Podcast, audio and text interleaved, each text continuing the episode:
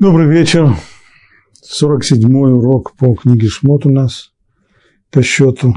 Начинаем мы сегодня раздел недельный Мишпатим. 21 глава, с самого начала. И вот законы, которые ты предложишь им.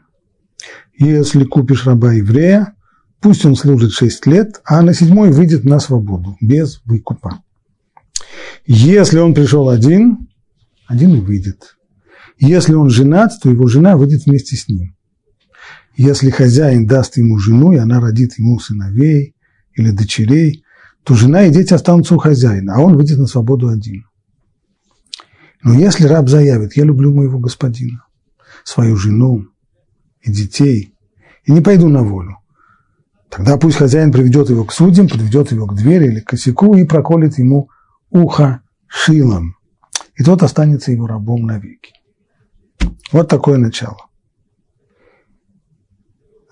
Законы, которые начинают описывать отношения между людьми в обществе, как оно должно быть построено по Торе, то есть гражданское право.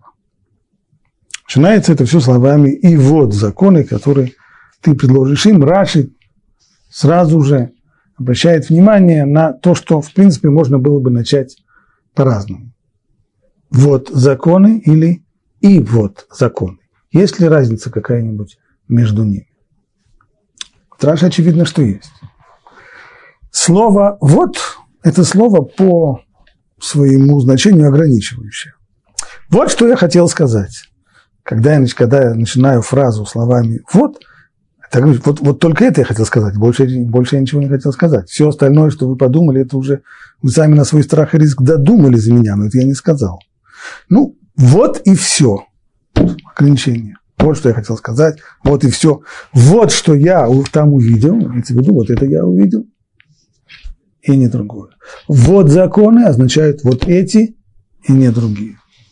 Так в действительности заканчивает Тора книгу Вайкра, третью книгу из Пятикнижья, Эля Ахуким Мишпатим, вот законы, которые дал Бог Моше. И там говорят наши мудрецы, как это надо понимать, вот эти законы, а не другие. Что значит не другие?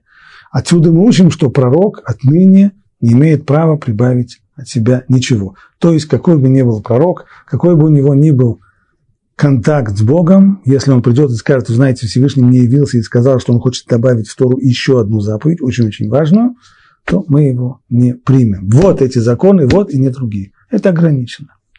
Но если начинается слово «и вот», то здесь уже это не ограничение, а наоборот. Союз «и», союз, как известно, соединительный. Значит, он присоединяет то, что мы сейчас собираемся рассказать или прочитать к тому, что было сказано выше. И именно так пишет Раши. Слово «вот», эти, «эле», «эле амишпатим», если бы было сказано так, когда оно в начале фразы, где бы оно ни потреблялось, оно означает противоставление сказанному ранее. То есть, в отличие от вот, вот эти, а вот это, а не то, что было раньше. Вот как теперь пойдет дело. Вот так, а не так, как это было раньше. В отличие от него выражение «в эле» и «вот», и «вот эти», когда оно стоит в начале предложения, то оно означает добавление к уже упомянутому выше. А здесь-то будет пониматься так, как предшествующие законы, то есть те законы, которые мы изучали в недельном разделе Ятро, то, что было дано на горе Синай, они были даны на Синае, так об этом говорит сам текст, то и эти законы из раздела Мишпатим, они тоже даны на Синае. То есть, чтобы мы не подумали даже на минуту, что гражданское право Торы, оно уже разработано людьми, может быть, по общей идее, которая была дана свыше, или под руководством, или ничего этого близкого нет. То есть, точно так же, как и декалог, те заповеди, которые были даны в десятисловии на Синае, точно так же и все эти законы, вплоть до вот этих мелких деталей о том, каким образом нужно будет прокалывать ухо тому, кто решил остаться рабом на всю жизнь, и они тоже даны на Синае. Происхождение у них одно свыше. Харамбан тоже здесь останавливается на связи начала этой нашей главы, вот этого раздела Мишпатим, с тем, что было сказано раньше, с окончанием главы Ятро. Дополнительный вопрос, который он здесь приводит, нам нужно будет несколько раз вернуться, это логика изложения. Каким образом Тора переходит от этого колоссального откровения невероятной мощи на горы Синай к мелким делам э, гражданского права и какова логика, по какому порядку даются здесь эти законы. Прямо скажем, довольно странно, что начинается здесь все именно с вот этого конкретного закона. Вот законы, которые ты предложишь им. Обычно, если вы откроете любой учебник по основам э, права, то там всегда в начале, и вот законы, там будут общие положения, на которых строятся уже законы. А потом пойдут конкретные законы. Но уж довольно странно, что самый первый закон, который записан в законодательстве Торы, имею в виду гражданское право, это если купишь раба еврея, то пусть он служит тебе 6 лет, а на седьмой выйдет на свободу. Почему все начинается именно, ну, во-первых, и не с такого частого явления, как продажа раба еврея или покупка его, и уж тем более ни, ни, никаких предисловий, никаких оснований, никаких общих положений, никаких введений. Сразу бум, продажа раба. Самый первый. Самая первая статья гражданского законодательства. Странно это. Как отвечает Рамбан? И вот законы, которые ты предложишь им, Всевышний сообщил им законы как продолжение и развитие десяти речений. То есть все изложение, если мы возьмем окончание раздела Ятро и начало раздела Мишпатим, все это продолжение и развитие, уточнение и конкретизация тех общих положений, которые были высказаны в Декалоге, в десяти речениях. А именно, первое речение, тогда на Синай, в Декалоге первое речение, «Анух я Ашем Локеха, шелцитиха мерец Мицраим». «Я Ашем твой Бог, который вывел тебя из Египта». Второй после этого был запрет язычества, запрет идолослужения. И вот теперь Всевышний повелел Моше, это то, что мы учили в окончании предыдущего раздела Мишпатим, э, предыдущего раздела Итро, так скажи сынам Израиля. Сказал Бог Муше, так скажи сынам Израиля. Вы видели, что я говорил с вами с небес? Так вот, не делайте со мной серебряных и золотых богов. Первое предложение – это предостережение сынам Израиля, чтобы они хранили в сердцах то, что увидели, и соблюдали заповеди. Вы видели, что я с вами говорил с небес. Так смотрите же, соблюдайте. И это повеление, так скажи сынам Израиля, оно соответствует первому речению. Я Господь Бог ваш. А запрет дальше, то, что сказано было, не делайте у меня серебряных и золотых изображений, это конкретизация того, что сказано во втором речении из Декалога, то есть, чтобы у тебя не было других богов. Да не будет у тебя других богов, кроме меня. И тем самым была дополнена тема идолопоклонства. Ну, а вот когда мы уже переходим к началу нашей главы, и вот законы, которые ты предложишь им, а это соответствует запрету тоже из десятисловия, из декалога. Декалог заканчивается, это последнее речение, не пожелай, не пожелай дома ближнего своего, не пожелай ничего из имущества. И как уже развитие, мы переходим прямо в гражданское право, имущественные отношения между людьми. Почему? Говорит Рамбан. Поэтому ты... Ведь если человек не знает законов, связанных с приобретением права собственности на дом, на поле или другое движимое имущество, то он может обычно, ошибочно заключить, что некое желанное для его имущества, оно принадлежит ему и возьмет себе. То есть, сказано там в Торе «не пожелай». И мы довольно подробно обсуждали тему, как вообще может Тора потребовать от человека не пожелай. Можно сказать, не моги. Несмотря на то, что ты желаешь присвоить себе чужое, не моги. Это запрещено. Но Тора говорит здесь не пожелай. Мы объяснили, что здесь имеется в виду. Но этим же все не кончается. Даже человек, который не желает брать ничего чужого, он зарубил себе на носу, и он ни в коем случае не хочет нарушить запрета на присвоение, на, запрета на воровство, и даже запрета на пожелать себе чужое, то, что чужое, он не хочет этого взять. Замечательно. И все-таки этот человек может быть вором. Почему? Да потому что проблема не в том, чтобы не желать чужого. Очень часто два человека обвиняют друг друга в нечестности, в нечистоплотности. Они ссорятся между собой за деньги, хотя никто из них не собирается, если спросить его, ты готов себе присвоить что-то чужое? Ни в коем случае. А почему вы тогда ссоритесь? Почему-то, потому что это мое, а не чужое. Но если я спрошу второго, он скажет, что это? Да это же мое. В этом-то вся и штука. Одного желания быть нравственным человеком мало. Одного желания не присваивать себе чужого совсем мало. Да нет людей почти на земле, которые думают, ну, за исключением совсем профессионалов, а все остальные не думают, что они воры. Есть профессионалы, которые знают, что они воры, что они занимаются, кто домушник, кто, кто карманник, кто медвежатник, кто и прочее. Есть, есть профессионалы, безусловно. Но все остальные люди, все остальные люди, безусловно, ни в коем случае, если скажешь, что они, если их обвинишь в, в нечистоплотности, в воровстве и так далее, они ужасно-ужасно обидятся. И вместе с тем, вместе с тем, они постоянно находятся в имущественных конфликтах друг с другом и обвиняют друг друга в воровстве, обвиняют друг друга в, в присвоении чужого имущества. Да потому что в этом-то вся и штука. Без конкретизации того, что является моим, а что является не моим, законы приобретения, без конкретизации этого желание брать себе чужого никого не спасет. Ну, простой пример. Возьмем простой э, пример из жизни. Человек идет со своей коляской по супермаркету,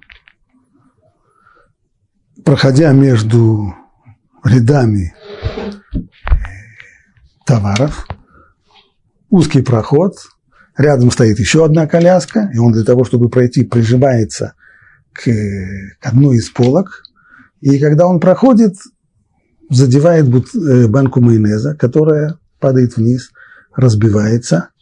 Вслед за ним проходит человек, поскальзывается на этом майонезе, падает, пачкает себе брюки, и, может быть, даже их рвет там осколки, и падая еще задевает еще что-нибудь.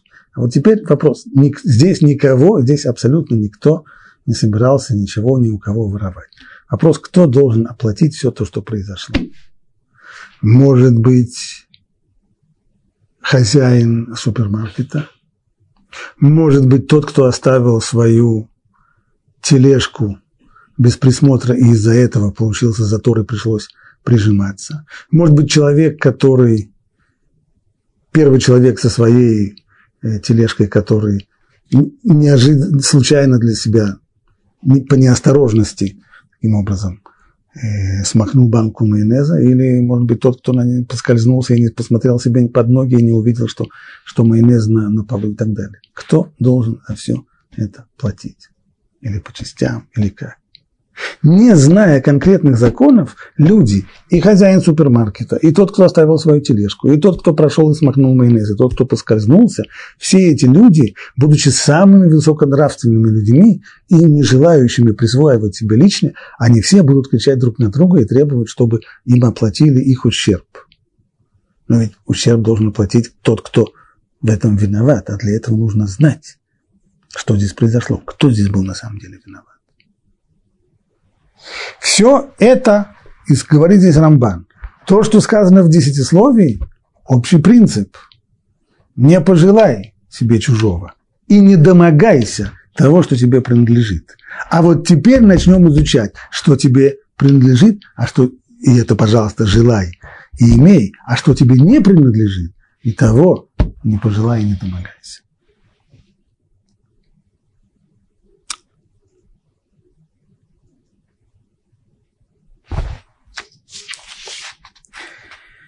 Остался только один вопрос, на который Рамбан пока еще не ответил.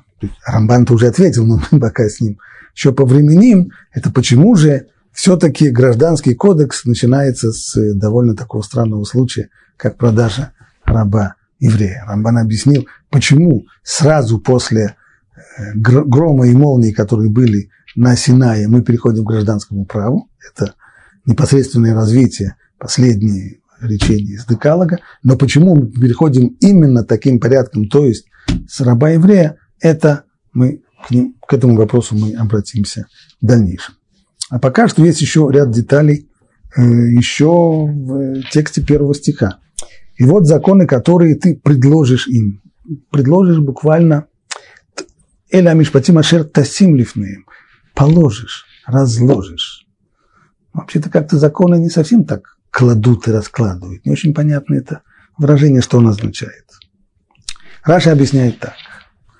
Это странное и непривычное слово. Что Бог сказал Муше, ты не вздумай ограничиться тем, что обучишь их этими законами, вторая два или три раза, пока они не выучат их, и не утруждая себя разъяснением их значения и смысла. Поэтому и сказано, которые ты предложишь им, то есть разъяснишь, подобно тому, как предлагают блюда, расставленные на открытом, на накрытом для еды столе. Как, это в оригинале, как шулхан а арух, как накрытый стол. Понятно, что из этой самой метафоры и пошло название Кодекса законов Шулхан Арух, накрытый стол. Поясним, что имеется в виду.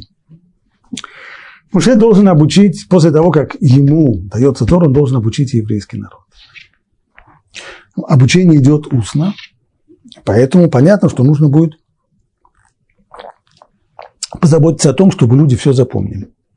Ну а как запомнить? Другого способа за последние 5-6 э, тысяч лет никто не придумал, это значит повторять. Повторять, повторять, повторять, повторять, повторять.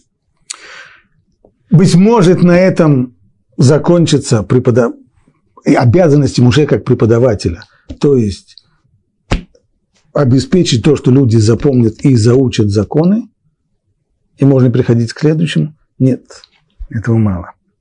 Нужно расставить, разложить, чтобы все было как накрытый стол. Что это значит? Необходимо, говорит Раши,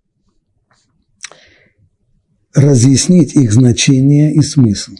Не имеется в виду э, тамей мицвод, метафизические какие-нибудь объяснения э, тайного смысла заповеди, совсем не то.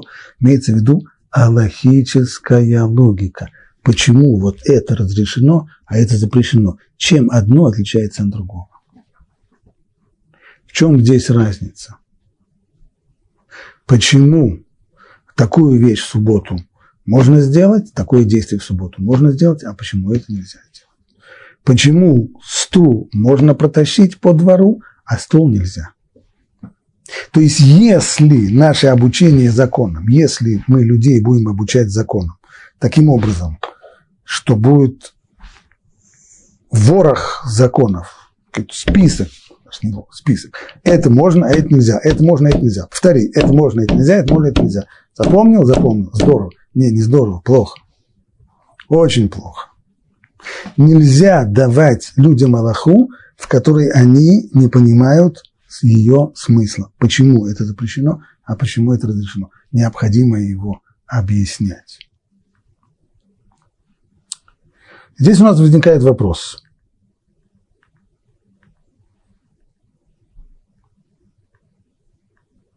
Вопрос он вот какой. Непростой. Ведь на самом деле, если мы обратимся к аллахической литературе, то среди нее есть книжки, в которых э, объяснений никаких нет. Самая первая, исторически, такая книга, это не больше, не меньше, как книга Рамбама, Яда, Хазака. Рамбам приводит законы, не объясняя их смысла. это можно, это нельзя, это разрешено, это запрещено, это кошер, а это нет. А как же Рамбам учил, ведь слова Раши, Рамбам Раши ничего не обязан, безусловно. Но ведь Раши – это не его комментарий. Раши только цитирует слова мудрецов, которые, безусловно, учил и Рамбам. Каким же образом Рамбам позволил себе написать книгу из песке Аллахот, конкретных законов, не объясняя их смысл. Кстати, одно из первых возражений, замечаний Раавада, мы знаем, что сегодня книга Кодекс Рамбама издается вместе с замечаниями, критическими замечаниями Раавада, который был старейшим и крупнейшим мудрецом той эпохи, когда Рамбам, еще сравнительно молодой э, Талмитхохам, издал свой, тру, закончил свой труд. И вот это его возражение, когда он пишет, что авторы предыдущие до Рамбама не позволяли себе выпускать подобного рода книги, в которых логические решения выдаются как, э, как пророчество. Вот так можно, так нельзя, не приводя аргументов, не приводя объяснений, как, как и что. Откуда это выведено, и почему, и каким образом. А объяснение оно вот какое. Согласно Рамбаму, скорее всего, Рамбам понял, что вот это требование обязательно объяснять людям смысл и значение законов и не ограничиваться при, при обучении только самими законами, оно относится к эпохе устной Торы, когда не было источников устной Торы записанных. Во времена от Муше и до записания устной Торы все училось устно. И если устно преподавая не объяснить людям, почему вот это можно, а почему нельзя, то только тем, что люди зазубрят законы, мы ничего не достигнем. Они, безусловно, в конечном итоге их перепутают, запутаются, забудут, и все будет очень плохо. Когда у человека есть в голове структура, так запоминать информацию, это нам сегодня очевидно. Если я должен запоминать информацию беспорядочно, это можно, это нельзя, это нельзя, это можно, это можно, нельзя, можно, нельзя, можно, очень трудно запомнить. Когда есть внутренняя структура, когда я начинаю понимать, вот есть некоторый принцип, из него исходит так-то и так-то, соответствует с этим принципом, вот так будет нельзя, а так будет можно. Такие вещи куда легче запомнить, и они остаются в памяти. Но, считает Рам, с того времени, как уж так получилось, что устная Тора была записана, значит, все ее источники, они уже существуют. И человек, который хочет понять, почему это разрешено, а почему это запрещено, он может подойти к этим самым источникам и, изучая их, восстановить всю цепочку рассуждений и понять, каким образом мы пришли к таким-то и таким-то выводам. Поэтому Рамбам, опуская всю свою цепочку рассуждений, приводит только самые верхушки айсбергов, только конечные, окончательные, окончательные решения закона. Это можно, это нельзя, это можно, это нельзя. Другие, многие э, авторы, которые не согласились с такой методикой Рамбама, они понимали, что это требование разъяснения, оно существует всегда, обязательно, и не только в ту эпоху, когда Тора устная не была записана, но и в наше время, когда устная Тора записана, обязательно, обязательно должно быть разъяснение. И в дальнейшем мы видим э, книга Шулхана Рух, когда Рабьёйсев Кару пишет уже свой кодекс законов, он шел следующим путем. Он сначала написал подробное, подробное сочинение, в котором он занимается сам, самими аргументами и выведением законов, тем самым логическим объяснением смысла и значения этих законов, почему это можно, почему это нельзя. А затем уже только на втором этапе создает вторую книжку. Это уже, как сегодня бы сказали, книжка для чайников, то есть законы Торы для чайников, но только вместо такого грубого названия сегодня для чайников, он ее назвал так, как это называется здесь в словах Раши. Накрытый стол, шулхан, арух. Но смысл этого как раз Шулхан Аруха не то, что все уже разжевали, все, все, все уже сделано, все уже готово, можно только сесть и есть. Так? Смысл-то первичный, который заложен в этом выражении, он как раз обратный. Не как, не, Шулхана Рух – это не книга для чайников должна быть. Значение слов Шулхана Рух – это именно по тому, как говорит Раши, это когда все тебе объяснено, когда все тебе разложено по полочкам, когда все тебе понятно, почему так можно, а почему так нельзя.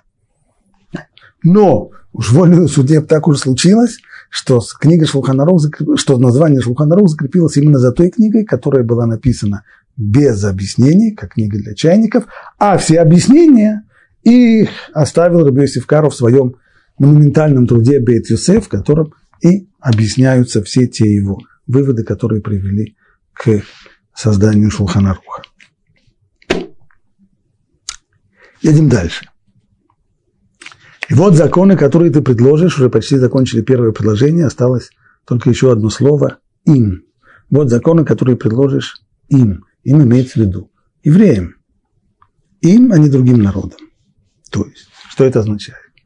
Даже если ты знаешь, что какой-либо закон у неевреев совпадает с законом Израиля, не обращайся в их суды.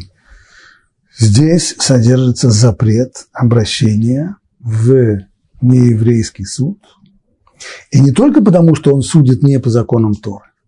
Даже если нам становится известно, что в римском праве или в английском праве, или еще в каком-нибудь кодексе законов. Закон, по которому у нас с кем-то есть тяжба, он соответствует закону Торы, все равно запрещено обращаться с этой тяжбой в нееврейский суд, чтобы он рассудил. Почему? Ибо тот, кто приходит в нееврейский суд с тем, чтобы разрешить спор между евреями, он оскверняет имя Божье. Это Хилуль Хашем и способствует прославлению язычества, как сказано. Здесь приводит Раши стих из псалмов царя Давида. Как сказано, ведь не таков, как наш покровитель их покровитель, чтобы наши враги были нам судьями. То есть, получается, что если наши враги становятся нам судьями, так это свидетельство превосходства их веры. То есть само обращение к нееврейским судьям, которые не, которых не обязывает, которые не признают себя обязанными, то, что их обязывает, это не закон Торы, а другие системы э, правосудия, начиная от Хамурапи, Фемиды и, и, и куда угодно, то мы тем самым оскверняем имя Бога.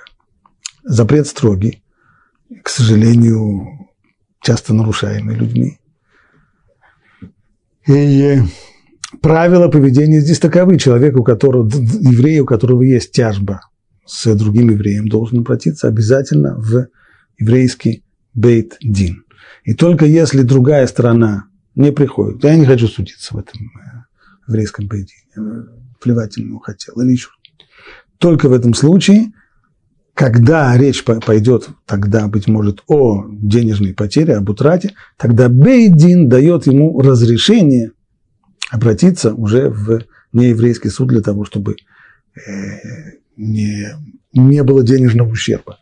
Но это только после того, как еврейский суд дает ему разрешение. Если этого не происходит, то мы тем самым унижаем еврейский суд и Тору, на который строится этот суд перед э, судом нееврейским. Это строгий закон.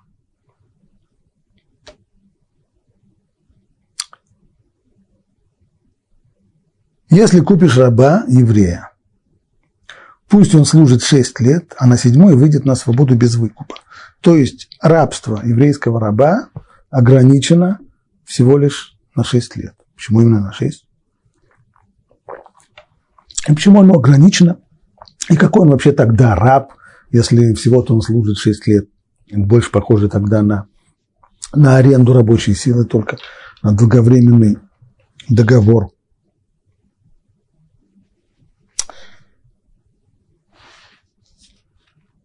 Прежде всего, о ком конкретно здесь идет речь? Что такое раб-еврей? Раши говорит, имеется в виду раб-еврей. То есть, если купишь раба-еврея, имеется в виду раб, который по происхождению еврей. Но, может быть, тут говорится, изменим, изменим падеж, как известно в, в языке Торы нет падежей. Может быть, имеется в виду раб еврея, то есть раб, который не еврей, но принадлежит еврею.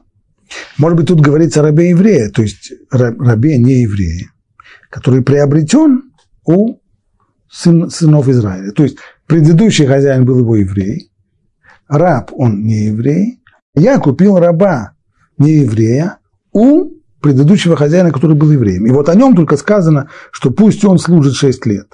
Может быть так? А про раба, который еврей, это не сказано.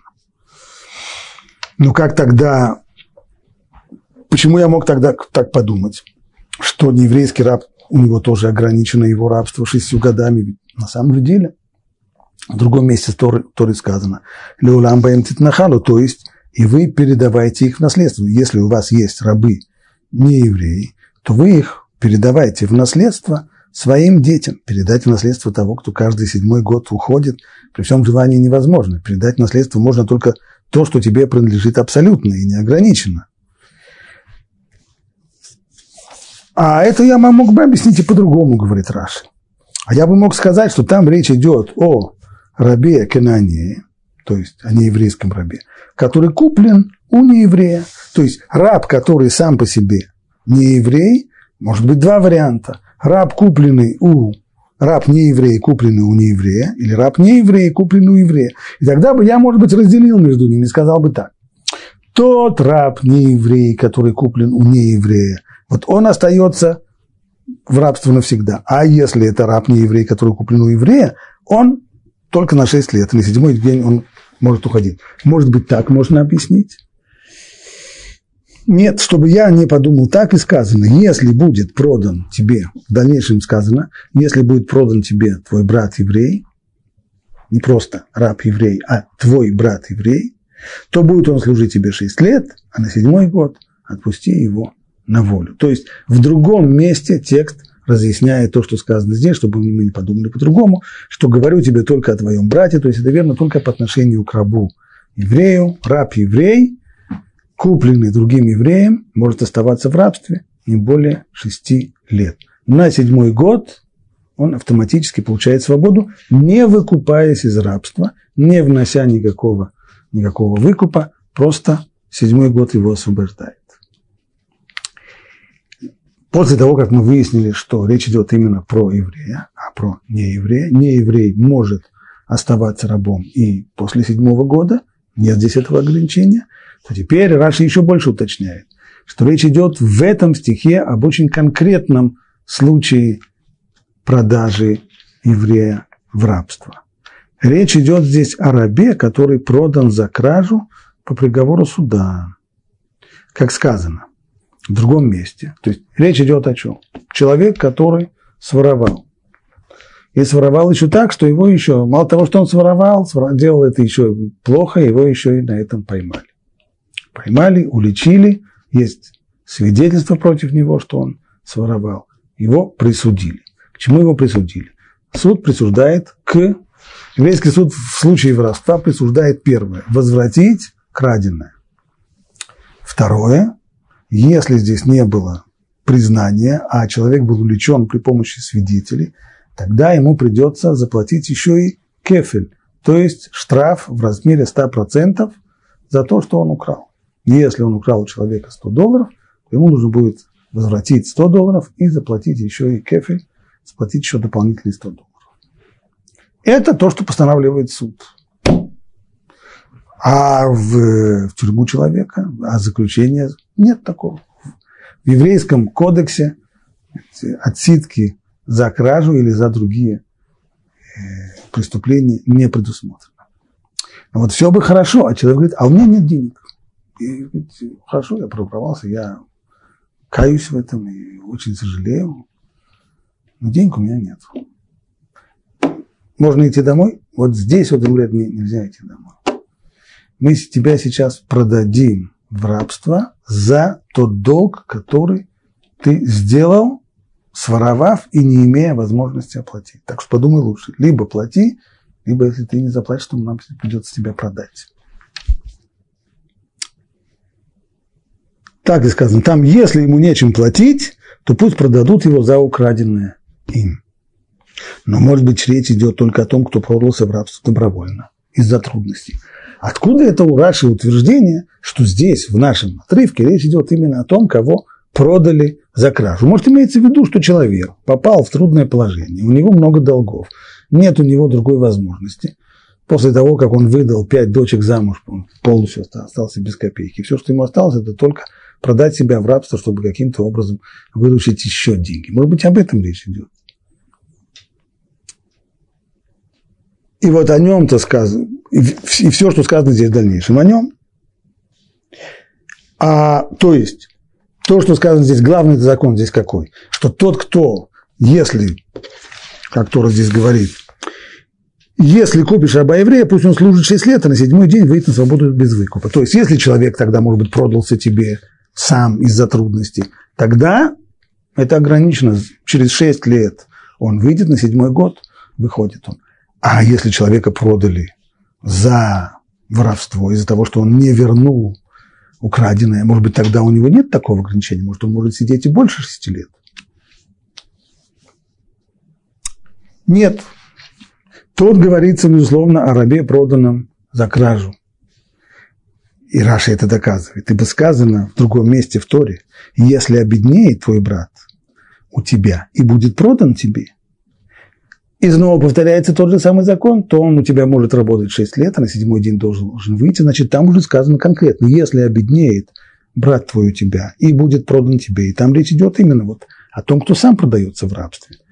И не может быть так, чтобы Тора повторяла тот же самый закон дважды, просто так. Стало быть, если там уже говорится о том, кто сам продал себя в рабство из-за своих материальных трудностей, значит, здесь у нас идет разговор о другой ситуации, которая тоже упомянута в Торе уже в третьем месте, а именно о том человеке, которого без его желания, не по его желанию, продают его в рабство. За что же? За то, что он проворовался. Подчеркиваем еще раз. Это не просто наказание за проворовался. Потому что если проворовался, человек говорит, хорошо, я заплачу. Сколько это мне будет стоить? Пожалуйста, заплачу. Нет вопросов. Заплатил, на этом э, все дело кончено. Тогда что, это долговое рабство? Нет, это и не долговое рабство, которое было принято в древнем мире, когда любой должник, который не мог заплатить, продавался кредитором в рабство.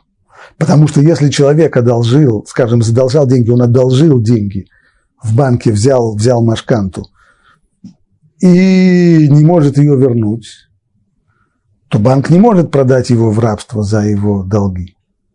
А вот это один, единственный, исключительный случай, в котором первое условие, что была здесь кража, второе условие, что человек не может расплатиться за эту кражу. Тогда его продают в рабство. В дальнейшем будет еще дополнительное условие. А именно, они будут, будут дополнительные ограничения. А что будет, если человек, предположим, он своровал на, на, на тысячу долларов, и, а его, если продавать в рабство на 6 лет, то 6 лет работы его, каким бы бездельником он не был, ну, 6 лет работы его стоит чуть больше, чем 1000 долларов. В этом случае его продадут? Нет, не продадут. Это дополнительное условие. То есть должна, должна быть пропорция между суммой его долга и между стоимостью 6 лет работы. То есть это, понятно, что это в основном для людей, которые уже воруют по-серьезному, по, не, не по мелочи. Не для, не для карманников этот, э, этот закон, а для более серьезных категорий. Ну и вот теперь, наконец-то, мы пришли к вопросу, который, который уже задали и на который обещали дать ответ Рамбана.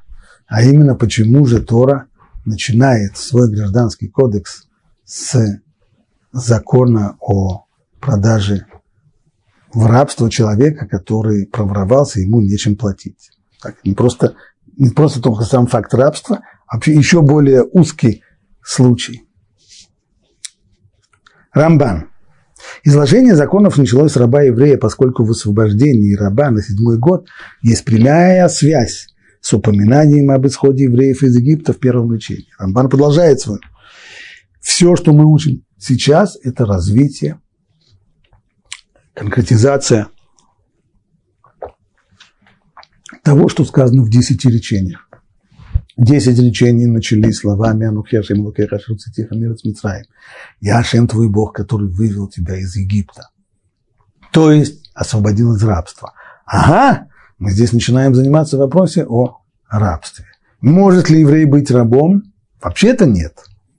Вообще-то нет, поскольку Всевышний уже один раз освободил из рабства и уже сказал, что все, с этим дело покончено. Вы не рабы, рабы не вы. Но есть исключительный случай, в котором человек, да, подвергается рабству. Именно кто?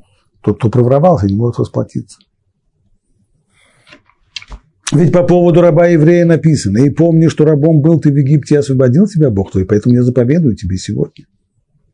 А когда завершается изложение законов, это первый закон про раба еврея, он связан конкретно с началом десятисловия, десяти речений, выход из Египта, освобождение из рабства. А в дальнейшем, когда завершается изложение законов, связанных с рабом евреем, второй приходит к особо строгому запрету убийства. То есть дальше идут законы по излагаются в зависимости от строгости.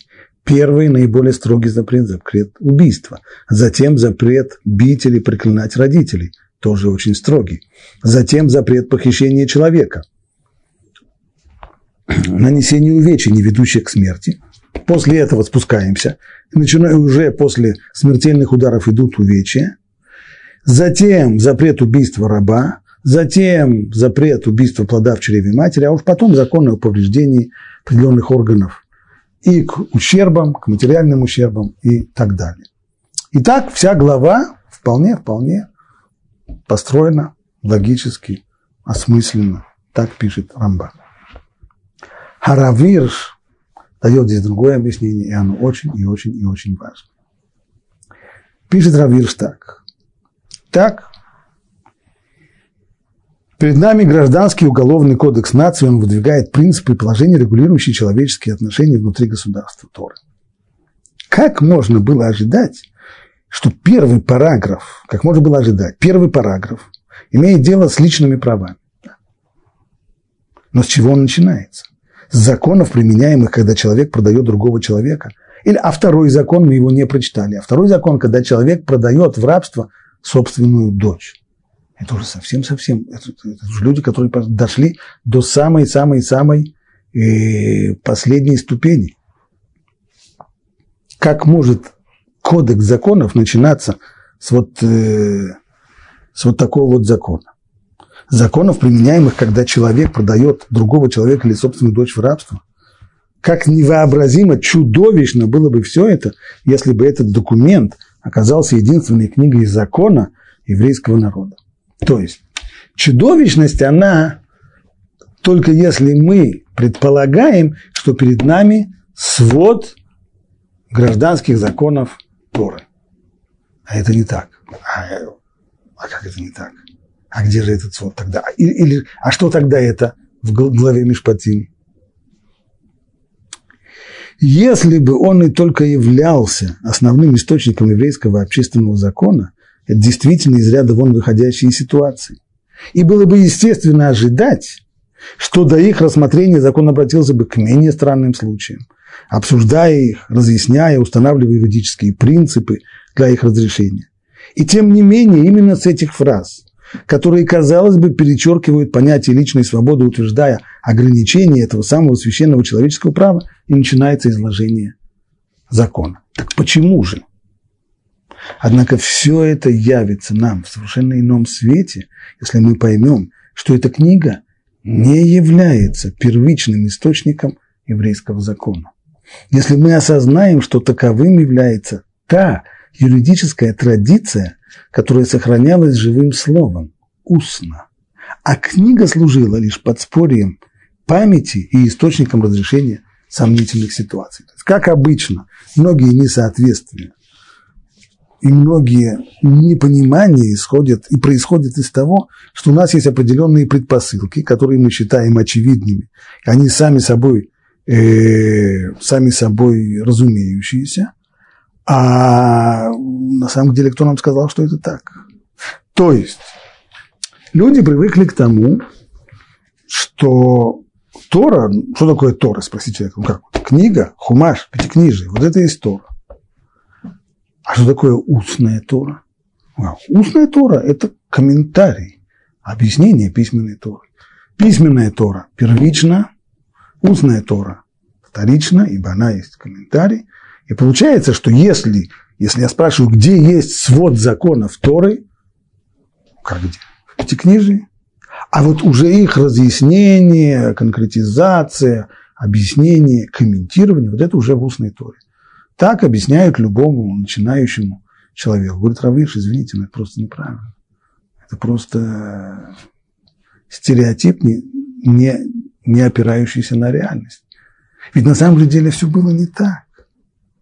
На протяж... Еврейский народ изучал Тору на протяжении 40 лет пребывания в пустыне устно. Все, что нужно было изучать, как это происходило. Муше получал очередную заповедь, заучивал ее. Затем он обучал ей Аарона, затем сынов Аарона, затем старейшин. Затем Аарон обучал всех остальных. Затем его сыновья обучали, затем старейшины, каждый как минимум по четыре раза прослушивал все, что было преподано, и таким образом дальше обсуждали, повторяли, снова все изучалось устно. А когда же появилась письменная Тора? Она появилась в самый последний год пребывания еврейского народа в пустыне, когда Всевышний продиктовал Тору письменную Муше. Значит, что первично? Устная Тора. А письменная Тора, она-то вторична. Стало быть, то, что является на самом деле сводом и кодексом законов, это устная Тора. А какое отношение письменной Торы к устной? Словами Равирша. Учтите, что, как подтверждает сам текст, это сам текст письменной Торы, это устная, все, что я сейчас рассказал, это не устная традиция. Это написано в самом тексте, что к тому времени, когда незадолго до своей смерти Мушей передал эту книгу народу, закон уже более 40 лет был известен еврейскому народу и оказывал свое влияние на жизнь, по нему жили. В самом тексте Торы написано, что он был записан только в последний сороковой год пребывания в пустыне. Эти факты помогают нам понять, почему подобные исключительные судебные дела изложены в самом начале. Это сделано специально для того, чтобы настоятельно напомнить нам об ординарных принципах социальной справедливости. То есть не случайно Тора начинает письменная Тора, точнее, которую мы изучаем, она начинает именно с вот таких вот законов. Для того, чтобы нам всем было ясно, откуда что берется. Заметим, что книга, как таковая, содержит не общие юридические принципы, а прежде всего индивидуальные конкретные случаи. Это по всему дальнейшему изложению так построена вся еврейская юридическая система. Нет там очень привычным тем, кто привык учиться в институте, а академического построения от общих принципов к частным случаям нету этого. Есть исключительно частные случаи. Из частных случаев человек уже должен выводить общие принципы. И записано это таким образом, что из рассмотрения этих конкретных случаев мы можем извлечь принципы, которые были переданы в живой устной традиции. Язык, использованный в этой книге, был столь мастерски выбран, что во многих примерах один необычный термин Одна измененная конструкция, имею в виду предложение, даже порядок слов в предложении, одна недостающая буква или одна лишняя буква, они могут намекать на целую цепочку юридических понятий. Эта книга не предназначалась в качестве первичного источника. Письменная Тора никогда не замышлялась Всевышним как первичный источник закона она полна смысла для тех, кто уже сведущ в законе, в устном. Чтобы использовать ее для сохранения и обновления того, что хранится у него в памяти. Так это было на протяжении всех первых 40 лет. То есть учили, все устно учили и обсуждали, и рассуждали, а затем уже все это записали. Вопрос, а для чего тогда записали? тот, кто уже все это слышал и все это проучил устно, теперь у него есть очень короткий, лаконичный, сжатый список всего того, как конспект. Она должна была стать учебным пособием для преподавателей закона, справочником для подтверждения устного закона, чтобы внимательный ученик, имея перед собой написанный текст, легко мог бы восстановить в уме знания, полученные в устной форме. Связь, вот здесь самое резюмирует Равир свою мысль, связь между письменным учением и устным законом, между письменной Торой и устным законом такая же, как между конспектом, сделанным во время научной лекции и самой лекции. В чем здесь штука? Когда я был студентом, я был плохим студентом. Учиться было неинтересно, скучно. И на лекции я не ходил. У меня было масса других занятий более интересных. Но поскольку надо было в конце семестра сдавать